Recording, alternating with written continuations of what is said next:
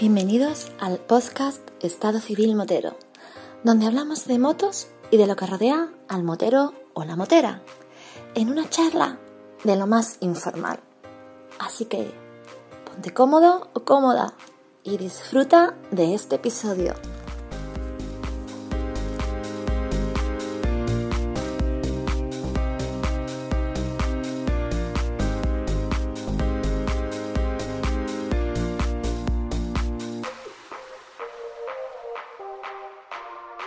¿Qué pasa, chaval? Muy buena, ¿qué tal? ¿Cómo estás? Don Andy, eh, bueno, no sé, no sé cómo decirte, Andy, el gran Andy, reverendo, el tío de, la Mega y más, eh, no sé, tío, cómo presentarte, cómo, ¿quién eres tú? Pues me puedes llamar como quieras, mientras me llame, yo siempre digo lo mismo, llámame mientras me llaméis para comer, como queráis, ¿no? Eso es así. Y los pimientos son asados. Y las papas fritas.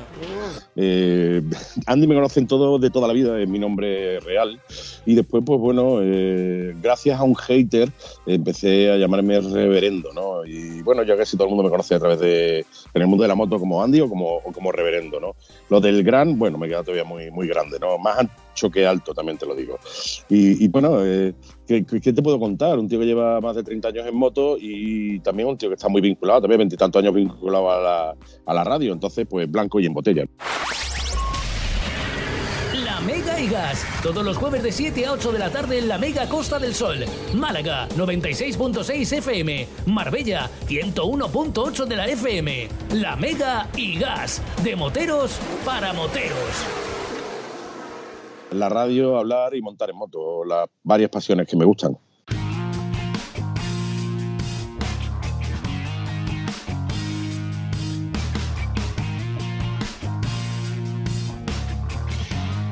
Yo llegué a ti eh, de un modo así un poco rocambolesco, así que casi de carambola, porque eh, Juan Carlos Toribio, al cual tenemos como amigo en común, eh, publicó entre, entre las redes sociales que tenemos entre nosotros, entre los socios de la IMU, una publicación donde contaba partes de sus cosas en, en la Mega y Gas. Y yo dije, ¿qué coño es la Mega y más? Y automáticamente, nada más que yo puse en el buscador la Mega Smile, automáticamente ya me saltó toda la trayectoria que tenéis, que tenéis vosotros, porque no es de esto solamente Andy, sino hay más cosas que me gustaría ahora que me lo contaras, pero mm, claro, eh, después de escuchar un par de episodios del podcast digo, esto mola, y ya seguí escuchando alguno que otro más, y llegó un momento que no me pude resistir y tirarte la caña, cosa que no, no creo que no nos ha costado mucho trabajo eh, enlazar un horario, una pauta, una cita, ¿no? no ha costado mucho. No, la verdad que no, no ha costado mucho. Bueno, cuando, tú sabes, cuando se quieren hacer las cosas se hacen, siempre se busca, se busca el hueco. Yo después de muchos años en radio me he dado cuenta de que el que quiere hacerlo lo hace y el que no quiere hacerlo te pone excusas, ¿no? Entonces, cuando hay que hacer las cosas se hacen directamente. Es más, te digo, eh, yo eh, Estado Civil Motero llevo escuchándolo muchísimos años, incluso mucho antes de, de haber eh, lanzado mi propio podcast o, el, programa de radio de la Mega y Gas. Eh, ya escuchaba Estado Civil Motero, con lo cual cuando me escribiste eh, a la cuando me escribiste directamente a, través de la página web, a través de la mega.es, pues bueno, fue el decir, vamos que nos vamos, fue una alegría el hecho de, poder eh, estar en programas de radio el cual yo he, escuchado y sigo y sigo escuchando. Y es cierto, eh, Toribio, bueno, pues un personaje, un grandísimo personaje que tenemos en el programa de radio, uno de ellos, y que además tenía ganas de tenerlo, lleva con nosotros ya, empezamos en el 2020 el programa, esta es la cuarta temporada, como iniciamos la cuarta temporada, por tanto lleva con nosotros dos temporadas ya contándonos un poco y quejándose sobre todo de la pasividad del mundo de, de la moto, ¿no? del motero. Y es un genio,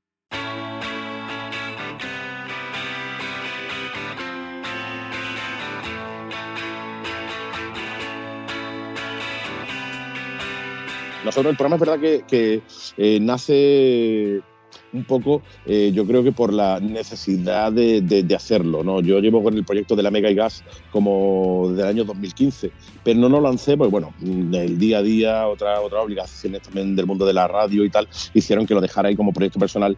Y en el año 2020, justo antes de la pandemia, de hecho no sabíamos ni que nos iban a encerrar, pues me lié la manta a la cabeza y dije, hablé con varios colaboradores míos y al final llegamos a la conclusión de que había que lanzar algo chulo y lo lanzamos y además lo lanzamos eh, justo la semana de la pandemia, el programa se emitía en, la radio el jueves y a nosotros nos encerraron un sábado además en esa misma semana. Con lo cual, pues bueno, tuvimos la suerte en ese sentido de que eh, no había, imagínate, montó todos los motores metidos en su casa sin poder salir a la, a la calle y de buena primera pues te plantan en la cara un programa que está bien hecho, un programa que se hace con mucho cariño, con buena calidad de audio, con buenos colaboradores eh, y te lo plantan en la cara. Pues bueno, tuvimos un bombazo brutal. La verdad que es de los programas que más ha subido en audiencia en menos tiempo de todos los programas que llevo hecho en 23, 24, en 26 años de radio que llevo. Y oye, para mí fue un no, no, yo soy motero desde que tengo 13 años, tengo 50 horas y llevo en la radio metido desde el año 94. O sea que el hecho de que un programa de motos eh, dedicado solo a la moto, porque es verdad que hay muchos programas que meten alguna pinceladita de motos, pero son programas de motor, un programa dedicado a la moto funcione bien, pues para mí es un verdadero orgullo y una responsabilidad. ¿no? También es cierto que no nos lo tomamos demasiado en serio. Es decir, hacemos un programa absolutamente sin guion, un programa que es verdad que sabemos que va a traer cada uno de los invitados, pero se empieza a grabar y se termina de grabar. Es decir, no, no se para, no se corta, se empieza y se termina como se haya terminado y se dice lo que se tiene que, decir con la total libertad por cualquiera de los invitados de decir lo que les salga un poco de las narices, incluido yo también, ¿no? Como eh, varita que dirige un poco el cotarro, pues también podemos decir lo que nos salga de, la, de las narices. Y bueno, y la verdad es que el programa a nosotros nos, nos gusta, lo disfrutamos mucho, yo creo que se nota.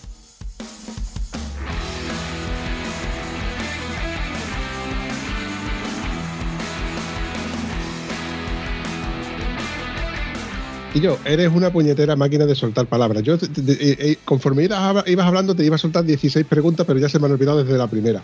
Pero bueno, como yo creo que la pregunta sería: ¿qué fue antes, el locutor o la moto? La moto la moto. O sea, yo llevo montado moto, como te digo, desde que tengo 13 años. Yo le robé prestado a mi padre el Vespino, un Vespino GL que tenía con años que, que un bosque, que lo tenía arrumbado allí en una nave.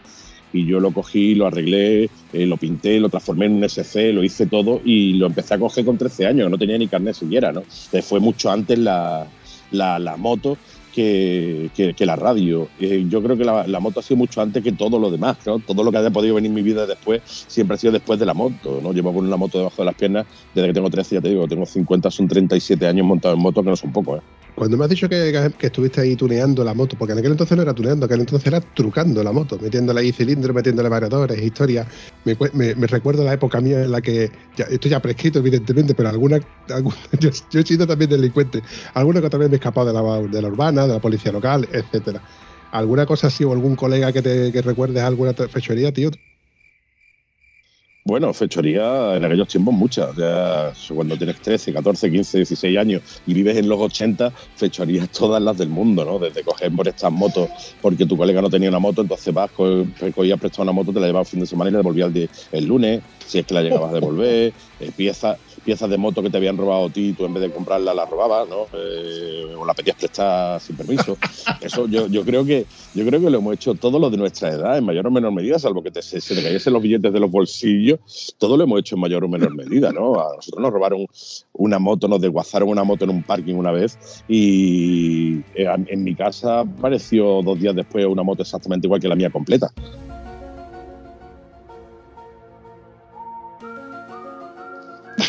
Un regalo que me hizo alguien, ¿sabes? A ver, que, que a todos los chavales que estén escuchando esto, que esto está mal, ¿vale? Está fatal, esto no lo hagáis vosotros. Y nosotros lo hemos hecho simplemente por probar la experiencia, no lo hemos hecho por otra cosa, ¿no? El hecho de probar la experiencia para poder contárosla a vosotros y que vosotros, chavales de hoy en día, no lo hagáis, ¿no? Hombre, por favor, eso, eso hay que decirlo, eso es así, cabeza, eso es así. Oye, una de esas cosas, una de esas frases que me encanta cuando tú dices, Andy, eso es así, eso es de, eso es de aquí del sur, cabeza. Eso es así. Eso es así. Por favor. Esa época en la que hacíamos cosas que pensabas que, que, era lo normal, pero hoy por hoy tú las la recapacitas porque también la evolución y la educación ha ido evolucionando y dices tú, es que esto no está permisible, no es permisible, pero es que en aquel entonces era lo, lo, lo normal íbamos sin guante, íbamos sin cazadora, íbamos sin casco hasta que se puso la ley del, del casco, que íbamos con los medio huevos, escupidera, que como también le llamábamos los quitamultas, hasta que ya uno ya es consciente de que tu cabeza vale tanto y al final te gastas, empiezas a evolucionar en el tema de las motos y demás. Mm, te saco el carnet y ya digo, hostia, yo tengo que, que los guantes, las ropitas, etcétera. Que todo eso es una pasta, tronco. Eso es una pasta.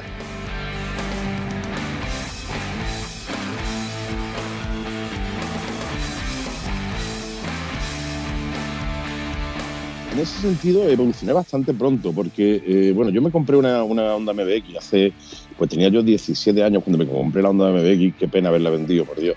Eh, y yo con esa moto, bueno, pues tuve la suerte de, conocer a uno de los personajes importantes en Málaga, que el tío tenía una tienda de moto y aparte era un señor mayor y él tocaba en un taller. Entonces era vecino de mi padre, del negocio de mi padre y tal. Y al final, a través de, él, empezamos a correr en circuito. O sea, me, me preguntó un día, me dijo, oye, ¿tú quieres correr en circuito? Dije, venga, vámonos. Eh, de estas cosas que, mm, bueno, pues yo desde chiquitillo siempre he sido de los que si no se, no se hace algo eh, y me lo propone y me gusta, le tiro del tirón, ya aprenderé a hacerlo sobre la marcha, ¿no? Y eso fue una de las cosas que hice. Y con 17 años yo ya estaba metido en circuito, ya corría en Jerez con una, con una onda de BBX más, preparadísima hasta la muerte. Y quieras que no, eso me dio un poco de conciencia de lo que eran los accidentes. Yo recuerdo que antes incluso de que se pusieran de eh, obligatorios los cascos, yo siempre iba con casco y con guantes, precisamente por eso, porque sabía lo que era caerte en circuito. A mí la gente me decía, tío, ¿qué te despeina? Eh, eso ya, ese problema no lo tengo ahora, ¿no?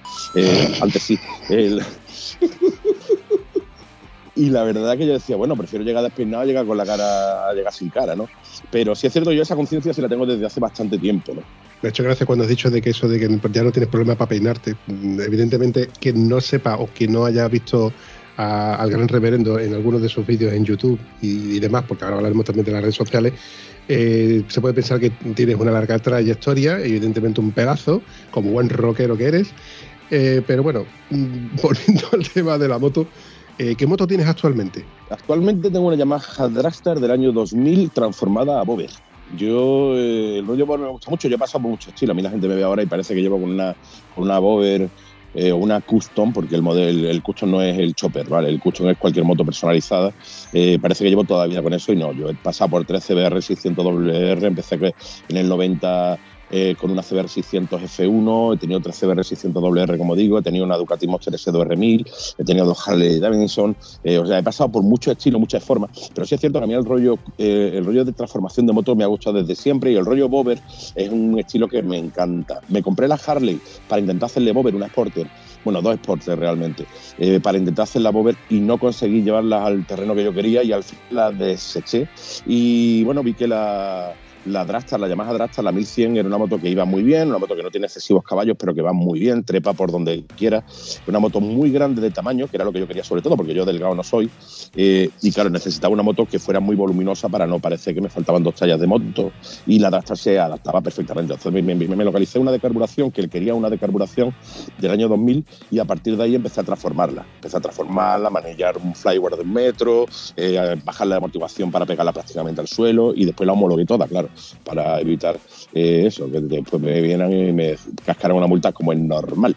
Pero actualmente es una Yamaha Dragster 1100 del año 2000, transformada a Bober y con los escapes de casa. La gente me dice, coño, ponle un escape. Eh, no, escape de casa porque si no mi niña no se monta en la moto. Sí, además que doy por hecho que tus vecinos, evidentemente, cuando te ven llegar de lejos, te, estarán esperando para tirarte en verano, que en verano todo el mundo dormimos con las ventanas abiertas. Yo hablo todo de esto porque en sintonía con mis vecinos, yo tengo el tubo de escape que le pongo en invierno, que me dice la gente que yo, ¿por qué le quitas el tubo de escape? Digo, hombre, porque yo a las 2 de la mañana, cuando vengo de currar, yo quiero que mis vecinos llevarme bien con ellos, no quiero que me tiren cosas por las ventanas. Precisamente hablando de eso, yo en una de las Harley que tuve, yo tuve una Nighter, eh, la, la, la Night de la 1200, eh, ahí le puse yo no Pants and que sonaban brutales. De hecho, yo no sé cómo a mí no se me ha quejado, no se me quejó ningún vecino en ese momento. Yo eh, arrancaba la moto en el menos 2, que es donde tengo el parking, y mi madre, hace 30 kilómetros de donde, de donde vive, eh, de distancia que es de donde vivo yo, donde vive ella, mm, podía escuchar perfectamente, ya arrancaba el niño la moto. O sea, era brutal lo que sonaba esa moto. Pero también es cierto que a mí me volvía loco. Sea, a mí yo he ido de ruta con esa moto y he llegado a casa con unos dolores de cabeza tremendamente enormes. Y después tengo el tema ese, mi niña es motera también, tiene nueve años y le encantan las motos, tiene su equipación y le encanta montar en moto. Yo cada vez que arrancaba la, la Harley, la niña se tapaba los oídos y casi se ponía a llorar. O sea, era una locura. Y por tanto, yo no voy a sacrificar el que mi niña se monte en moto, eh, voy a darle por culo a mis vecinos con el tema del ruido por el hecho de sonar más de la cuenta. A mí me parece, me parece muy bonito, el sonido muy bonito, pero cuando ya el sonido deja de ser bonito y pasa a ser estridente, ya deja de gustarme. Hay sonidos muy roncos en motos, muy bonitos y tal, pero hay otras veces que los sonidos son horribles y la Harley en este caso una horrible.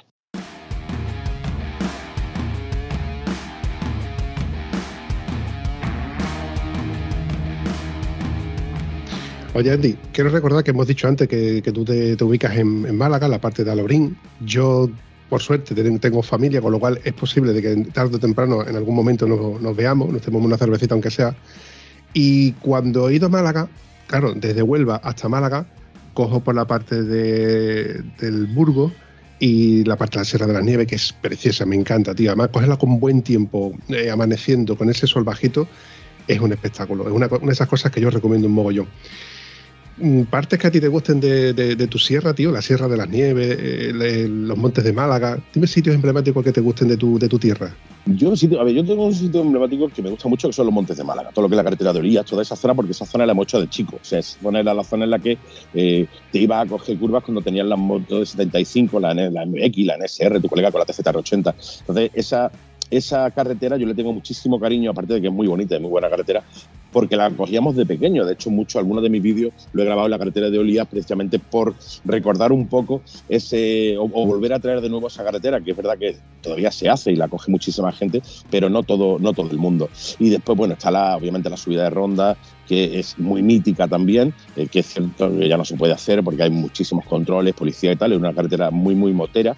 Eh, y después Junquera me gusta mucho, yo tengo muy buena y muy mala experiencia en Junquera, tuve un accidente muy gordo viniendo desde Ronda Junquera, eh, muy, muy gordo, y claro, tengo ese mal recuerdo de esa carretera, pero sin embargo una carretera muy, muy bonita, muy buen asfalto, guardarrailes de madera, eh, todo lo que es la zona, desde Ronda, Junquera, toda esa zona, la Sierra de la Nieve, toda esa zona es muy, muy bonita, pero es cierto que te tiene que pillar buen tiempo. Como te pilles mal tiempo y o te pilla lloviendo, son carreteras muy complicadas, carreteras que tienen que ir prácticamente parado, que levantan mucha agua y tal. Pero bueno, al fin y al cabo, en Málaga llueve muy y tenemos la suerte de, que tenemos muy, muy, muy buenos paisajes. De hecho, Málaga hoy en día es la provincia española con más número de motos por, por habitante y será por algo. Mm, dicho, dicho de otra manera, por algo está ahí ubicado eh, la mayor boutique de Andalucía, yo creo que casi de España, como es Motos Garrido. No es por darle promoción ni publicidad a, Motos Garrido, puesto que ya no hace falta dársela, pues, evidentemente todo el mundo conoce este sitio, pero cada vez que voy, la cantidad de gente que entra y que sale, eh, dices tú, ¿de dónde coño salen tantas motos? Y es que Málaga, en Málaga hay mucha afición a las motos. Sí, sí, Málaga, de hecho, eh, el año pasado era la segunda ciudad española con más número de motos por número de habitantes, no, no motos totales, sino por número de habitantes, pero este año ya ha superado eh, a, Barcelona, bueno, creo que era Badalona, eh, la ciudad que tenía más motos por número de habitantes y ya es Málaga la ciudad española con más motos por número de habitantes. Y también, y no es algo que me extraña, cuando hablamos de motos no hablamos de motos de alta cilindrada, hablamos de motos en general, desde scooter hasta motos de, alta cilindrada. Y no me extraña porque es cierto que en Málaga llueve tres días al año prácticamente y el resto del año hace una temperatura bastante asequible, bastante buena, una temperatura muy eh, permisiva para el mundo de la moto. Y eso ayuda, que al fin y al cabo cuando te vas a la calle, pues en vez de coger el coche, cojas la moto. Es cierto que de este eh, volumen de motero, de motos que hay en Málaga, no todos son moteros, o han llamado moteros, motoristas, hay gente, usuarios de moto, al igual que hay usuarios de coche. Pero como dato, me parece un dato bastante significativo. El hecho de que Málaga sea la ciudad española con más número de motos por número de habitantes me parece un dato bastante significativo. A vosotros que nos escucháis desde All Around the World, os invitamos a Málaga a que os acerquéis por aquí un día y nos tomemos, como bien dice, una cerveza o dos sin alcohol, porque claro, estamos hablando de que vamos en moto, o una mirinda, quién sabe, lo que tú quieras.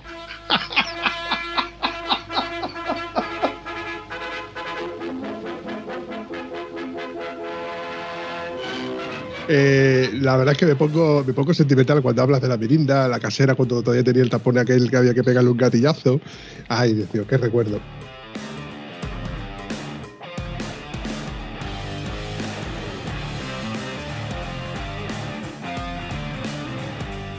Eso recuerdo de cuando uno tocaba la moto, de cuando ya vas ascendiendo. Lo, que pasa que eh, me da la sensación de que en aquel entonces todos los colegas, o casi todos los colegas, teníamos motos, motillos, ciclomotores, eh, estamos trucando, estábamos deseando sacarnos el carnet para la DT, la CRM, la NSR, la MTX, las motos emblemáticas de aquella época. Pero hoy por hoy, tío, eso, eso se ha perdido. Yo, yo no veo chavales con, iniciativa o con ganas de tener una moto de, 49, de, de, de, 74, bueno, de 125 ya en todo caso es que no, le, se han perdido los ciclomotores. Sí, se han perdido los ciclomotores y muy normal que se hayan perdido. antiguamente el acceso a un ciclomotor era, era necesario antes de meterte en otro tipo de moto, ¿no? Con 14 años todo el mundo quiere tener un ciclomotor. Hoy en día siguen habiendo montones, de hecho siguen habiendo grandes marcas que hacen ciclomotores, pero claro, ya estamos hablando de que con 16 años puedes pasar directamente a una 125. Entonces, hay mucha gente que hace 16 años y se saca directamente la 125 porque no tenían el ansia viva que teníamos nosotros con 14 de tener que ir a todos lados nuestros vespinos, ¿no? Eh, y también entiendo que se ha perdido un poco el tema de tocar las motos porque, claro, estábamos hablando de que antes el, motor de un ciclomotor es más simple que el mecanismo de un botijo. Es decir, yo no tengo ni puñetera idea de mecánica eh, y yo he tocado, yo, le, he desarmado el motor entero, pistones, segmento al, al ciclomotor y se lo he armado entero. Hoy en día hablamos de motos mucho más complicadas, ya no hablamos de carburación, hablamos de inyección, hablamos de motores ya de, no monocilíndricos en muchos casos, sino bicilíndricos, incluso en cuatro tiempos. Entonces, claro, estamos hablando de que ya el, nivel de mecánica que tienes que tener es mucho más alto que el que teníamos que tener nosotros en su momento, que desarmaba y armaba de la misma manera que habías desarmado. Yo creo que por ahí van los tiros, que por eso quizás los chavales de hoy en día no se metan tanto a tocar las motos, porque son mucho más complicadas las motos de hoy que las motos de, antaño. A mí eso me hubiera ocurrió nunca tocar eh, una NSR 125 de entonces. Tampoco se me ocurriría tocarla eh, hoy en día, ¿no? Pero un Vespino, un 49, eso la tocaba, vamos, ya te digo, o sea, la desarmaba y la armaba en un rato. Por suerte, los de la vieja escuela, que seguimos amando los dos tiempos, eh, nos gusta trapichear y nos gusta convertir varios los antiguos como las Derby los Vespinos y Scooter en motos de circuito y te ves preparaciones por ahí, tío, que dices tú, joder, macho, ¿cómo molaría yo tener todavía mi Derby Variant para ponerle ese tubo de escape, ese variador, convertirla en refrigerada por agua? Cosas que dices tú, joder, macho, ¿cómo mola? ¿Cómo mola? La verdad es que también hay que tener claro que el poder adquisitivo que teníamos nosotros de chavales, donde mezclábamos el aceite con el aceite de motor, de motor a, una mezcla de aceite al 2% que lo elevábamos a 4 para que echara humo, para que pareciera más grande la moto echando humo. Pues eso ya eh, hoy por hoy los chavales tienen para su cachimba, para su musiquilla, para su, comprarse su iPhone de segunda mano y poco más.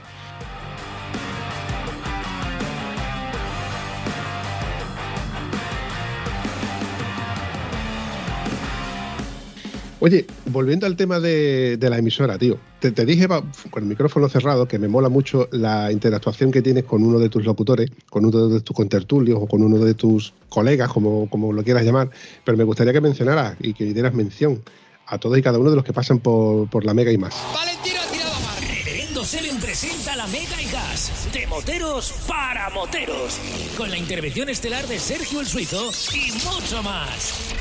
La Mega y Gas, un programa de humor y algo de motos. Cuarta temporada de La Mega y Gas. Hola, ¿qué tal? Muy buenas tardes chicos, muy buenas tardes chicas, bienvenidos, bienvenidas a La Mega y Gas. Te habla Reverendo Seven y para mí es un verdadero placer estar contigo. Para mí es un placer que de las 7 de la tarde y conectarme aquí para ti, para ponerte, eh, para hablarte de motos, para ponerte un programa del mundo de la moto para ti que sé que te encanta, que te mola, que disfrutas muchísimo. Empezamos por el primero que se unió al, proyecto. Bueno, más que el primero que se unió, pues se unieron todos a la vez. El primero que empezaba el proyecto con el que yo arrancaba, que espero retomarlo en breve, porque es verdad que esta hora se ha mudado, está ahora eh, rehaciendo su taller y tal, que es Antonio Cano de la Salancó. Eh, yo a Antonio lo conocí en una. Bueno, Antonio es un preparador de motos malagueño, un tío eh, que tiene un talento brutal para preparar motos, una una clase, más que talento, aparte del talento que tiene, tiene una clase exagerada a la hora de, de hacer preparaciones. Yo lo conocí porque, bueno, pues tuve la suerte de presentar, yo aparte del tema de radio también hago de speaker en muchísimos eventos moteros y tuve la suerte de presentar la, la concentración de motos de, de Tormolino, del Comando a mi moto, que llevo ya varios años haciéndolo, y se, hicieron, se hizo un bike show en el cual él ganó ese bike show y tuve la suerte de subirme al escenario, poder hablar con él, entrevistarlo allí delante de todo el mundo y tal, ¿no? Y a raíz de ahí, pues nos empezamos a unir una muy bonita amistad y cuando empezamos el, el proyecto obviamente quería contar con un preparador de motos. ¿no? Yo quería que, quería que mi programa se hablase de preparación de motos y obviamente conté con él. Entonces, eh, uno, el, que entra y arranca o arrancaba los programas conmigo, ya te digo, ahora mismo no está porque está el tío, eh, ha cambiado el taller, ha cambiado la casa, se está rehaciendo el taller de nuevo, una cosa muy chula que está haciendo, entonces está bastante ocupado.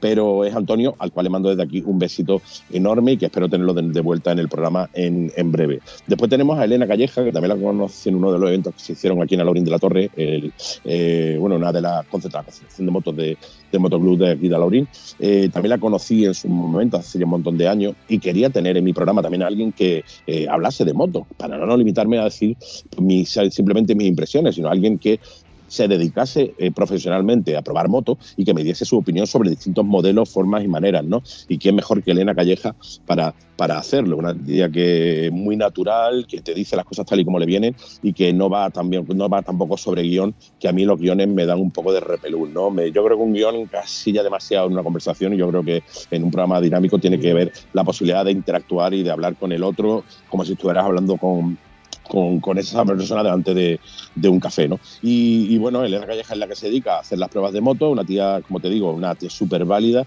Eh, yo como la presentación que le hago a ella, eh, con nosotros está la mejor piloto probadora de moto, la Round the Wall, y para mí lo es, también que le tengo un poco de cariño, ¿no? Entonces quizás eso influye mucho.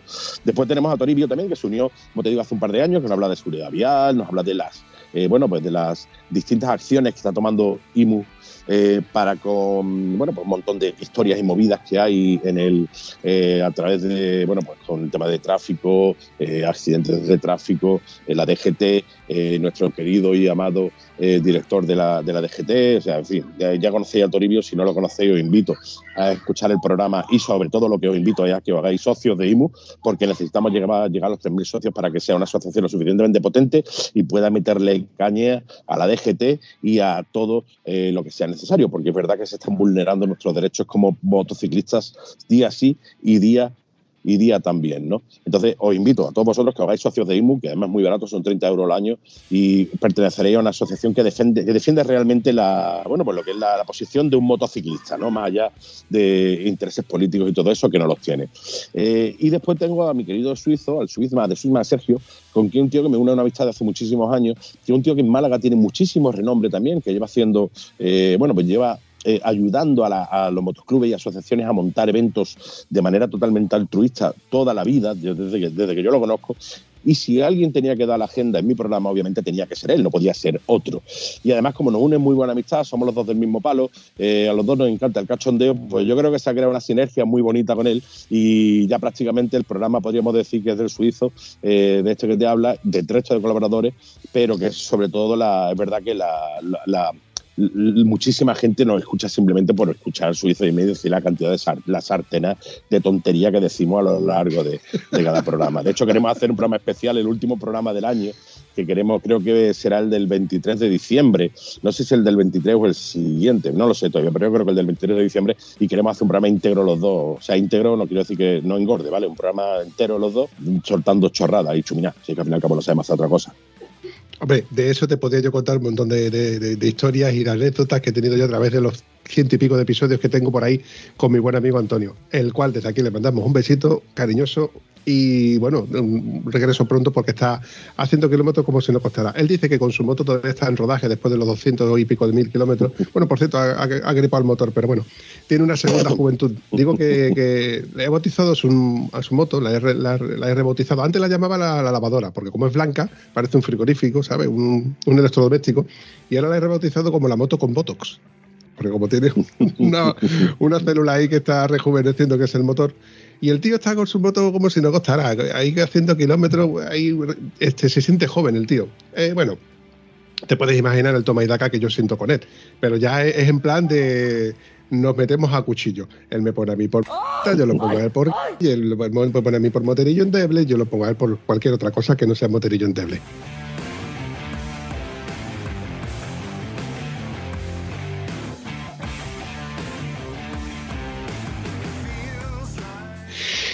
En fin, me mola la sinergia que tienes con, tus contertulios y desde aquí, bueno, ya evidentemente pasaremos al tema de dónde, dónde cuándo y cómo podemos escucharos a vosotros, pero la verdad es que mola. Escuchando de los primeros episodios y de los últimos, porque los voy interactuando unos con otros, y la verdad es que reconozco que no me da la vida, entre comillas. Por ejemplo, escuché de los primeros episodios a Emilio Zamora, que también ha pasado por el podcast, un tío tremendo, un tío buenísimo, un tío que da, transmite un mogollón de energía y un buen rollo, que ya te digo, me, me molará tenerlo de frente en algún momento y poder abrazarlo como, como Dios manda. De todas las personas que han ido pasando por, por los episodios de, de, la Mega y Gas, ¿quién te recuerdas a ti que, que, te llame la atención, que te venga a ti la memoria así, tipo random?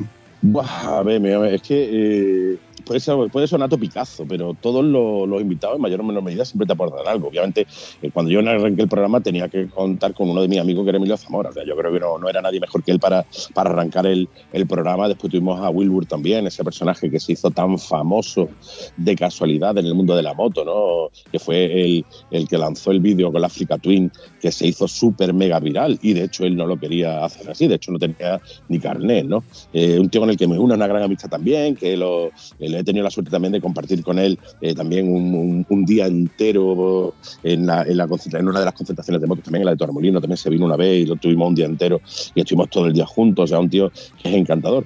Pero hablamos también a gente eh, bastante gorda, ¿no? Tuvimos, hemos tenido a Manuel Cazó en el programa, eh, hemos tenido al, bueno, al personal assistant de Valentino Rossi, hemos tenido a gente muy, muy gorda en el, en el programa y todos han aportado algo, mayor o menor medida. El, gato Ronteras, que pasó por el programa también hace tres o cuatro semanas, incluso por gente desconocida, ¿no? gente de motoclubes que vienen al programa a, a, oye, hablar de su concentración de motos, siempre te aportan algo. ¿no? Yo siempre digo que eh, si, si, tienes la capacidad de ser eh, receptivo, toda la persona que tengas delante, aunque tú creas que esa persona no te va a aportar absolutamente nada porque tú vas de sobra por la vida y crees que eres el number one, si eres receptivo, toda la persona te, te aporta algo no me podría quedar con ninguna de las entrevistas concretas. La verdad es que podría hacer un.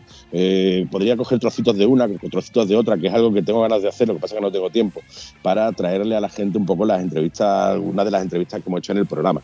Pero sí es cierto que todo el mundo aporta algo. Lo que sí tengo claro es que eh, en mi programa solo va a venir gente que yo entienda que son buena gente.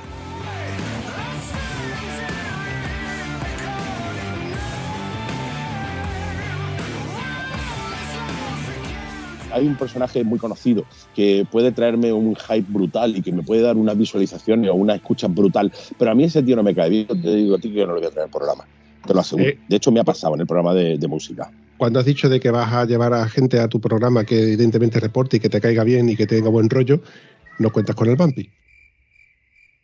No, no, tú eres uno de los que voy a contar ya, vamos, de hecho. Eso está, está, está, clarísimo, está clarísimo. Eh, no, no, pero bueno, ya todo el mundo sabe eh, que a mí hay ciertos personajes dentro del mundo de la moto que no me aportan gran cosa, ¿no? Que no, que no me caen bien. Y esa gente, por mucho que me puedan traer un hype brutal, bueno, pues no lo sé yo si.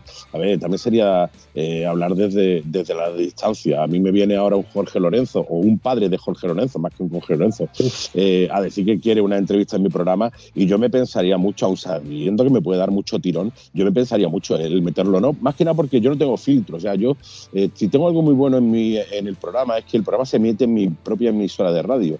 Entonces, quieras que no, no tengo el parapeto de alguien por encima diciéndome de esto no puedes hablar, de esto no puedes decirlo y tal. Y yo no tengo filtro y sé que en una de las entrevistas que yo pudiera hacerle a algún personaje de ese estilo, lo más probable es que le tirase bastante y al final terminase o en una batalla campal o colgándome el teléfono. Y quizá eso sería lo bonito ¿no? de esa entrevista, el que llegase a colgarme el teléfono por decirle cuatro cosas o cinco cosas que yo pienso que él no acepta. Con lo cual, no descarto, si me sale la opción, que lo dudo, eh, de entrevistar a algún personaje así raro, igual lo entrevistaría, pero no le daría una entrevista al uso, sino sería nada más una entrevista a, bueno, pues eh, preguntarle sobre cosas que sé que no quiere hablar y, tirarle un poquillo de la lengua y hacer un poquito de mamón, ¿qué quiere que te diga? Eso es así, cabeza. Además, yo creo que esa es la libertad que tenemos los que hacemos esto mm, sin, sin, sesgo, que somos nosotros los que sacamos esto adelante con nuestros medios, en que no tenemos filtro que no nos cuesta ningún trabajo de decir que, no me ha gustado esto, no me ha gustado lo otro. Y evidentemente también con la parte en la que tenemos que ser políticamente correctos, ¿no? Pero que sí que es verdad que cuando hay alguien que no me cae bien, pues desecho automáticamente la opción de, poder grabar con esa persona, porque evidentemente no me cae bien. Ojo, porque me caiga bien no te tiene por qué caer mal, mal a ti.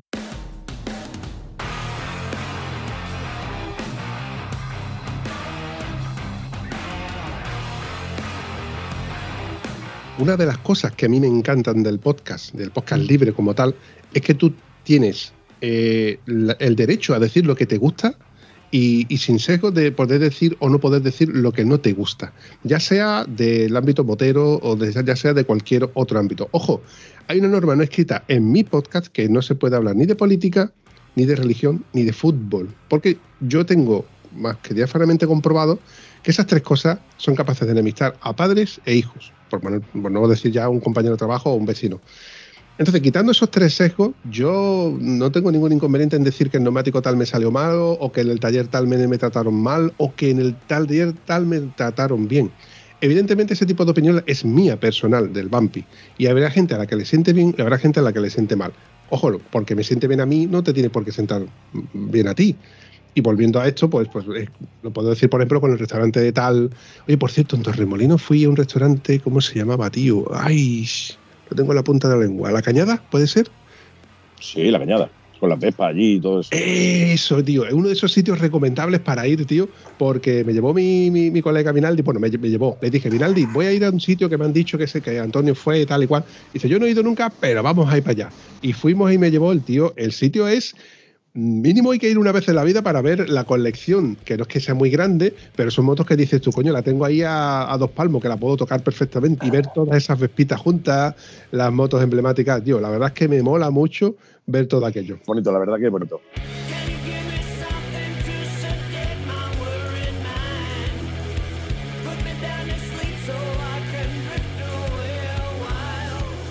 Yo entiendo que la radio para ti se convirtió en, era un, principio de, en un hobby.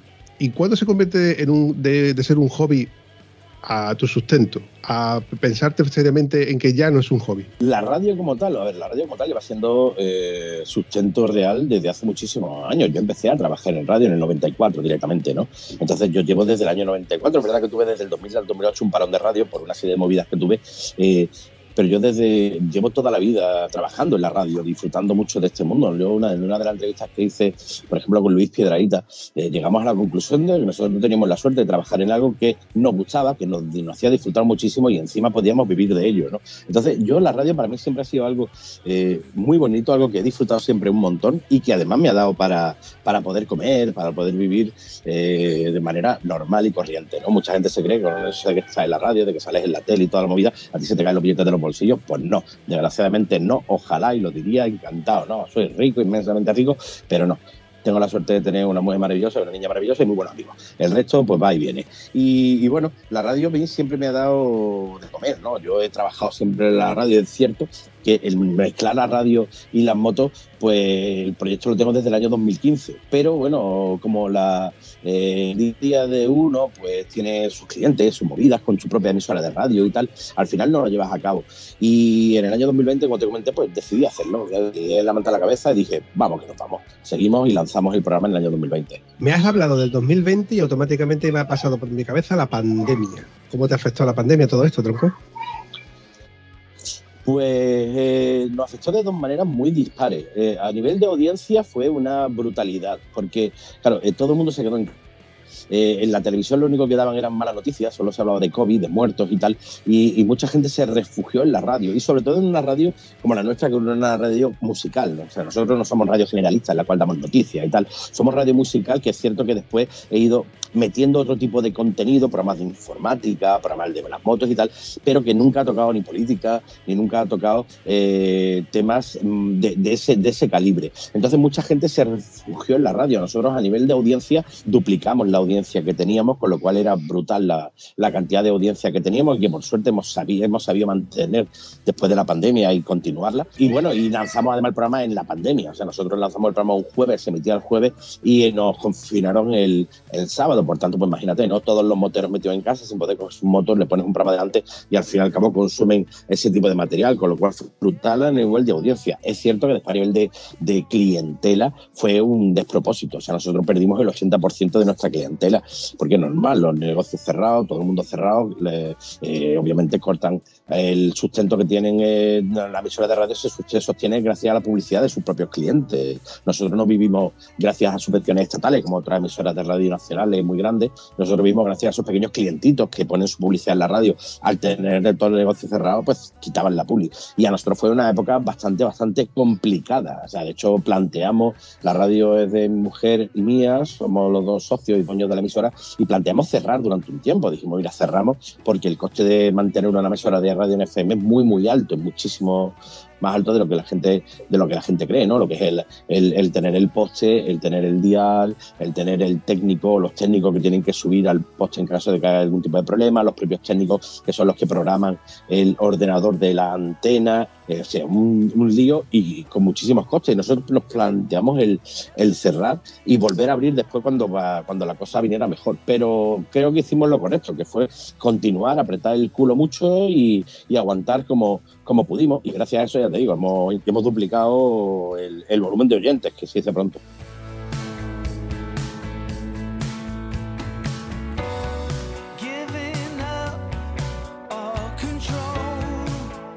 independientemente de que seas una emisora a nivel local o a nivel regional, mm, lo bueno que tiene la tecnología y el Internet es que se puede escuchar de un modo online o de un modo podcaster en este caso, de, en cualquier sitio. ¿Cómo, cómo podemos encontrarte? Encontrarme radiofónicamente hablando, me dice, porque para mí encontrarme te viene a la orilla de la torre, pregunta por mí y seguro que te dice dónde estoy. en toda la boca pero encontrarme radiofónicamente hablando es muy fácil. Es decir, solo te tienes que internet, poner la mega.es, la mega, todo junto L-A-M-E-G-A, e la mega.es, y ahí te sale directamente la página web de la radio que tiene el reproductor de radio. En su momento teníamos aplicaciones, toda esa movida que gracias a la pandemia pues se fueron todas a tomar por saco.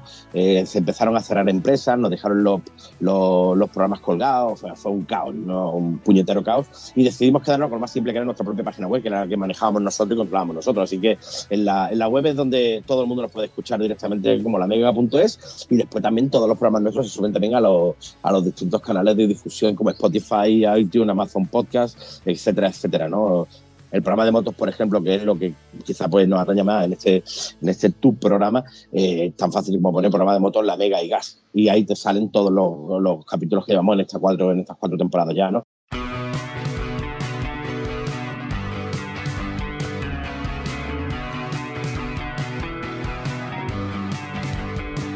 También tenemos el canal de YouTube que salió un poco eh, de casualidad porque el canal de YouTube nace... A ver, yo tuve un canal en su momento con más de 100.000 seguidores que me cerró YouTube, con lo cual yo tenía muy mala experiencia con YouTube.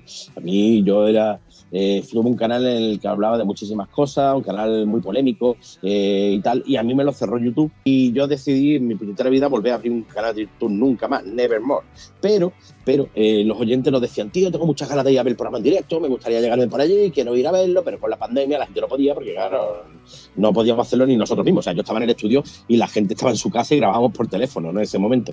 y claro, llegó un momento que dijimos, tío, pues ¿por qué no? Venga, ya que tenemos las opciones, ya que sabemos cómo funciona, ya que hemos grabado televisión y estamos de hecho grabando televisión en, una productora, vamos a hacerlo nosotros. Y empezamos a grabar eh, las intervenciones del programa de radio para subirlas a YouTube, ¿no? Y bueno, una cosa lleva a la otra y al final pues te metes en pruebas de moto, aprovecha que tienes clientes y amigos en coches de escenario que te dejan motos para que las pruebes. Y cuando hablo que te dejan motos no es que te la dejan a las 12 y la tienes que devolver a las 2, es que te la dejan un lunes y la tienes que y la devuelve a lo mejor una semana y media después cuando la has corrado de verdad. A mí esas pruebas de moto de dos horas mm, me, las, me un poco la, las narices porque nunca vas a, sacarle realmente el jugo a una moto en dos horas, ¿no? Pero tenemos la suerte de que, bueno, pues eh, Ducati Málaga son muy amigos míos, eh, con lo cual ellos nos dejan Ducatis para, para probarlas, Yamaha, Cisco también, Yamaha Málaga Center también son muy amigos míos, también me dejan motos, obviamente Seca Moto, que es el concesionario oficial Suzuki, Benelli y tal en Málaga también eh, nos, nos, dejan motos, son también muy amigos nuestros. Ahora eh, han cogido también la, la, distribución eh, de QJ Moto también, eh, que estamos empezando a sacarlas ahora. O sea, la, tenemos la suerte también. Yo creo que el, el, el, hecho de ser como somos, ¿no? Personas normales y tal, y que nos vamos de superestrella, yo creo que ayuda mucho a eso. Tenemos la suerte de, tener muy buenos amigos dentro del mundo de la moto que nos ceden sus motos para poderlas probar en condiciones. Y al final, pues una cosa lleva a la otra. Es decir, empezamos a probar motos, empezamos a, a, a hacer un boxing de, de, cascos, de ropa y tal. Y al final, pues bueno, se armó un, un canal ahí que yo creo que es muy divertido, muy, muy bonito y que se hace desde el amor por, por la moto. Es un canal que podíamos estar monetizando, pues ya hemos pasado los parámetros de, monetización de YouTube, pero no quiero monetizarlo para poder seguir haciendo lo que me sale un poco de las narices. Por tanto, un canal que está hecho por y para la moto, para la gente que le gusta la moto y al que os invito a, a, a entrar, a suscribiros, a darle like, que me encanta ver que eh, los, amigos le dan ahí a su, eh, su like y su, y su subscribe al, al, canal. El canal es muy fácil, es 7 en letras, 7 eh, de 7, 7 motoblog con V, ¿no? 7 motoblog, tú entras en YouTube, pones 7 motoblog y te saldrá el careto de este que te, que te está hablando ahora, que yo sé que no es muy agradable, pero te sale el careto de este que está hablando ahora, y ahí tú le das a suscribirte y si tú, además, hemos sacado una oferta muy chula ahora, tío, que si tú le das suscribirte eh, y, vas a McDonald's con la captura de pantalla de que te has suscrito y por 8 euros te da un menú, tío. Una cosa...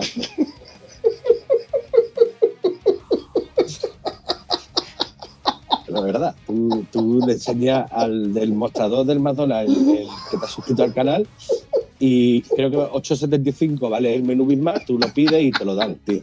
Una cosa de, lo, de loco, unas negociaciones que hemos tenido que hacer con McDonald's ahí. ¡Bum! Día y día, meses y semanas reunido con ellos, estamos. Una cosa de loco. Yo, eh, eh, se me ocurre intentarlo con- eh, en mi- en mi- por mis tierras, pero Inténtalo, inténtalo, es a nivel mundial, esto es a nivel mundial. Es decir, que tú te vas a Singapur, a un McDonald's de Singapur, enseña la captura de pantalla de que estás suscrito a mi canal y por lo que valga ya el menú, 8 euros, 9 euros o dirham si te vas a la India, pues tú lo pagas y te dan uno. Es una cosa de loco.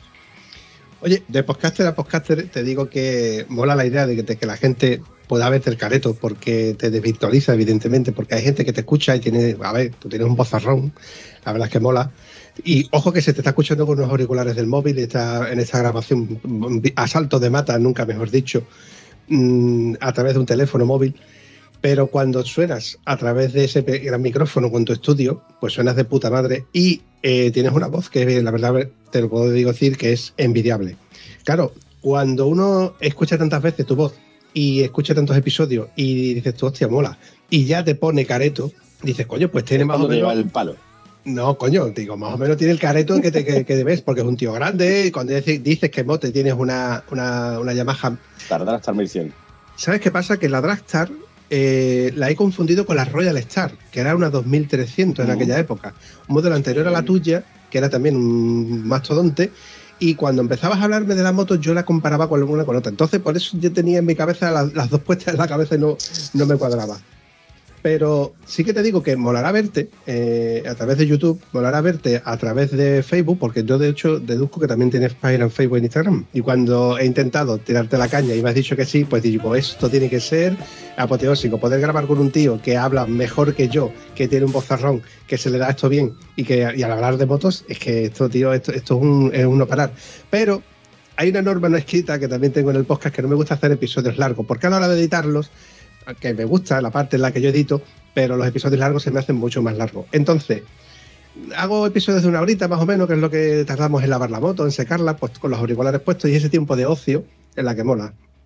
O cuando estás sacando al perro, o cuando estás haciendo ejercicio, que no es nuestro caso, evidentemente. Así que, amigo Andy, yo te voy a ir despidiendo. Pues, mi querido amigo, ha sido un verdadero placer estar en tu, en tu casa. eh, es decir, que siento tu casa como parte de la mía porque llevo escuchándola muchísimo, muchísimo tiempo. Pues ya te digo, es un verdadero honor el poder estar contigo, ¿no? Eh, yo siempre digo lo mismo. Yo a la gente, la gente, a la gente buena y la gente que hace las cosas bien, me gusta apoyarla, me gusta estar ahí, me gusta ponerme, dar, poner mi granito de arena, al igual que me gusta que lo hagan conmigo. Eh, y cuando recibí tu correo dije, vamos, nos vamos. Para mí un, un honor estar contigo y a, toda, a todos los que estéis ahí, compartir este podcast, no este concreto porque salga yo, porque es totalmente indiferente, pero compartir el podcast en sí para que esto llegue a muchísima gente y que todo el mundo sepa que la cultura de la moto va mucho más allá de gente con tatuajes, gente con barba, chalecos de cuero, haciendo el gilipollas o el delincuente por la calle, que la cultura de la moto es mucho más bonita que todo eso y que los moteros al fin y al cabo somos gente normal y corriente, nos gusta ir con dos ruedas debajo en vez de con cuatro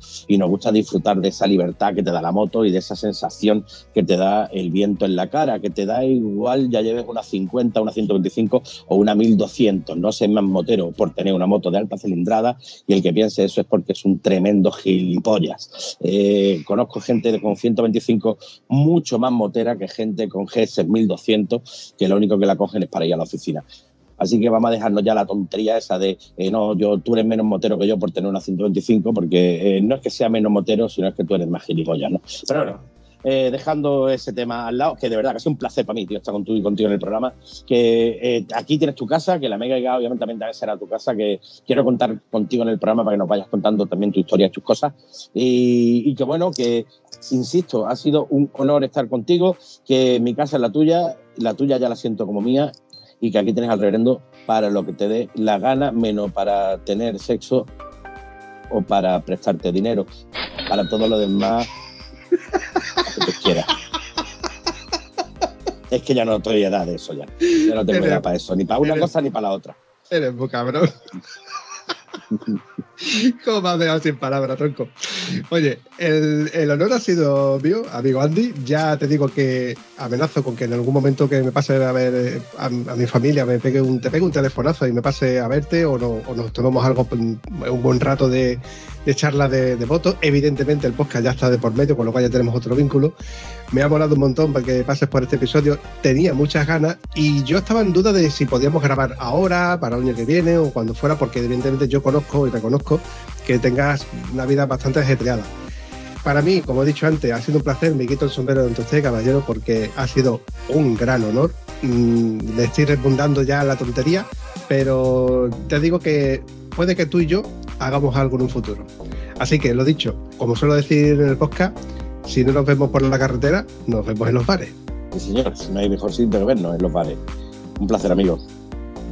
Si te ha gustado este episodio, puedes comentarlo en cualquiera de nuestras redes sociales. Es gratis y nos ayudas a seguir creando contenido. Y si además nos ayudas a compartirlo, nos haría mucha ilusión. Bueno, a la Vampi sobre todo, que es quien se le ocurra. Espero que os haya gustado tanto como nosotros. Hasta el próximo episodio.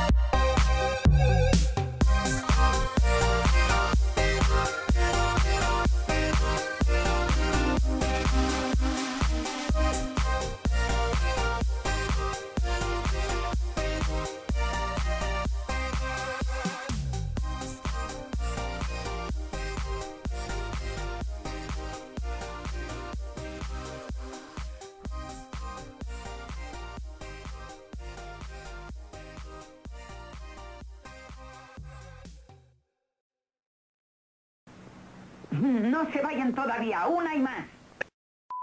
Pues mira por dónde ha sido un- una grata sorpresa, casualidad o como le queramos llamar, que yo contacte contigo y en, vamos, en 20 minutos ya estamos grabando y creando un, un episodio del podcast de Estado Civil Motero. Andy, lo dicho, Qué tío, te digo lo mismo que te Un dije placer, antes. tío, de verdad, ¿eh? Si pasas por aquí, o cuando yo pase por allí, como ya tengo tu teléfono, te pegaré un, un toque Sí, sí, sí. y si, es po- si cabe la posibilidad, por yo una cervecita aunque sea, ¿vale? No, no, eso, cuenta con ello. Tiene una cervecita pagada aquí, eso, eso está más claro que el agua. Y te pegaré el toque, te pegaré el toque para... Porque sí me gustaría, yo, eh, una de las cosas que me gusta mucho de mi programa es que eh, no tengo parapeto en el sentido de decir, yo no voy a meter a este porque es competencia, tal igual, que es lo que suele pasar mucho en los otros programas. Yo he tenido gente eh, que me han pegado el toque de emisoras nacionales muy, muy gordas, de programas muy, muy gordos, que después no se ha podido grabar porque desde dirección le han dicho, no, es que claro, eso es competencia tuya, entonces no puedes meter a tu competencia, tal y cual, no sé qué. Y se han quedado en el aire grabaciones que de programas, te digo, programas nacionales en, en emisoras muy, muy gordas, ¿no? A mí me sudan los cojones. Entonces, es más, yo creo que eh, tú el día tiene muchas horas como para elegir ver a uno o ver a otro. Es igual que YouTube. Yo, si tengo opción de colaborar con alguien y que hace que esa persona gane 20 seguidores, pues de puta madre. No va a dejar de verme a mí a alguien por ver a otra persona. Y esto es, esto es lo mismo. Entonces, me, me molaría traerte un día al programa para eso, para. Oye, que nos cuentes también el tiempo que lleva, el que dé un poco también de bombo a tu, a tu, a tu podcast también. Eh, no sé, hacer algo de lo que hemos hecho, como hemos hecho ahora, pero hacerlo en mi programa. Sin guay. problema. Por mi parte, ya te digo que cuentes conmigo para lo que tú quieras. Para lo que tú quieras. Toma, También te digo otra cosa. Lo haremos para, para el año que viene. Sin problema. También te digo una cosa. La diferencia que hay entre la radio y el podcast es que se escucha, se escucha temporal. La, ven- la ventaja que tenemos los podcasters moteros es que nosotros somos moteros antes que podcasters. Y como tal, tenemos una unión. Yo, yo nunca he visto al podcaster motero ni, en- ni, a, ni a ningún tipo como un rival, lo veo como un aliado. Lo- Los, moteros somos aliados los unos con los otros, nos echamos un cable en lo que haga falta. Por eso te digo yo ya, tío, que evidentemente en el puesto en el que yo esté, o estaré, o vaya a estar, o no, o haya estado, siempre soy motero. Y yo sigo, si- si- sigo echándole un cable a quien, a quien me lo pida. Claro. Cuadrando, Coincidimos. cuadrando fecha, mm, cuando tú quieras, cuenta con mi espada. ¿Vale, tronco? Eso está hecho. Un abrazo, campeón. amigo, gracias. Un placer. Un placer a ti. Rey. Hasta luego. Ahora, chao. Perdón. No, mm, te recorto. Bueno, te recorto, no. Yo. Es que has, ido, has empezado a soltar palabras que ya no sé ni qué, preguntarte y todavía me quedan 40 minutos de grabación. Pues ya, volviendo al tema. eh, porque me toca, evidentemente, podrán, pom, ping, pam, pum. ¿Ves tú por qué no te puedes traer el Pampi a tu programa? Porque tú esto no lo puedes hacer en tu programa. Me da igual, ya, no te preocupes, yo, yo, yo ya sacaría los pies del tiesto por algún otro lado. Si yo, eh, no, no, no será la primera vez que me pasa algo así después de veintitantos años, que ya saldría yo por algún lado. Yo lo único que pasa es que en el momento en el que te viene, te, te lía, eh, con que te calles es suficiente, yo ya, yo ya retomo. Retomo y me pongo a hablar yo. Hostia, eso, Bueno, no te preocupes. esto daría para podcast de podcast, eso te daría, daría para sí. café de muy cafetero. El cómo salir de, de, de, de la talla. de- o una sea, situación complicada. hostia, tío, ¿verdad? Sí, Mola. sí, totalmente. volviendo o intentando volver a la parte en la que yo luego recortaré parte de lo del anterior, del anterior. Una de las pod- perdón. Por cierto, lo de, por cierto, pam, pam, pam, ¿ves tú lo bueno que tiene editar, tronco? que ya esta parte la puedo recortar sin ningún tipo de problema. No me podía resistir, Guillo. Te acabo de poner un efecto sin que tú te des cuenta, porque luego en la postproducción lo voy a poner. Pero es que has dicho Mirinda y automáticamente me- se me han salido dos lagrimones. ¿Tú llegaste a conocer el Godomi? El Godomi No, era una, no era una bebida típica, yo creo que era incluso de aquí, de Huelva, pero vamos, era de la Mirinda, pero en, ve- en versión de la de Huelva. Oye, macho. un segundo. Mi cámara dejó de funcionar, con lo cual yo creo que tú me ves congelado, ¿no? Sí, Vale. yo te veo congelado. Segundo. Es que de buena primera me ha dicho, esta, es lo que tiene que comprar el spray, las cosas del spray, que funcionan de puta madre. Su puta madre. Ay, Dios mío. Eh, un segundito. Ahora, Ahora me está viendo con la. FaceTime de- del, del, del del portal. ordenador. bueno, continuando. ¿Te importa traerme el trípode que hay en el cuarto? Sí, así no, así no te sujetas, porque si no te vas a tener que sujetar con el trípode. Sí, no, apoyarlo aquí en cualquier lado y al final vaya el teléfono a la mierda. En cualquier lado, te pongo una foto de una tía. Bueno, da igual, ¿no? Da igual. ¿Te, te pongo una foto de una tía en pelota para sujetarlo? Nah, ¿qué va? Pero ya me chupa eso. ya no chupa eso ya. Ay, Dios mío. Oye, habría que hacerte un vídeo desde, desde otra perspectiva donde tus vecinos ven como un tío está hablando a, le- a una cámara con le- haciendo Sí. así tipo... El de allí, el de allí enfrente, ¿eh? Vamos, yo creo que están más que acostumbrados, gracias, cariño. Yo creo que están ya Ah. más que acostumbrados a, a verme la gente de aquí. Bueno, ya te conocen. ya- Sí. Eh, me conocen aquí y más, como además, te, ya te digo, tengo un programa en televisión aquí en la, en la tele de aquí de, de la Orin de la Torre. Pues claro, la gente está más o menos acostumbrada a verme. Es un personaje, eres un personaje público y nunca mejor dicho. Nunca mejor dicho, sí. No, esa parte ya prescrito. Cosas así. Va, escúchame, un daca. Da, Andy, un Sin problema. Tú me preguntas, yo al te lío. pregunto y lo que vaya surgiendo. Y aproximadamente una hora. Contamos que son las 12 y 14, pues calcula que hasta la una y cuarto, una y 20, eh, lo que tú quieras. Sin problema, tío. Genial. Eso es, eso es todo, amigos.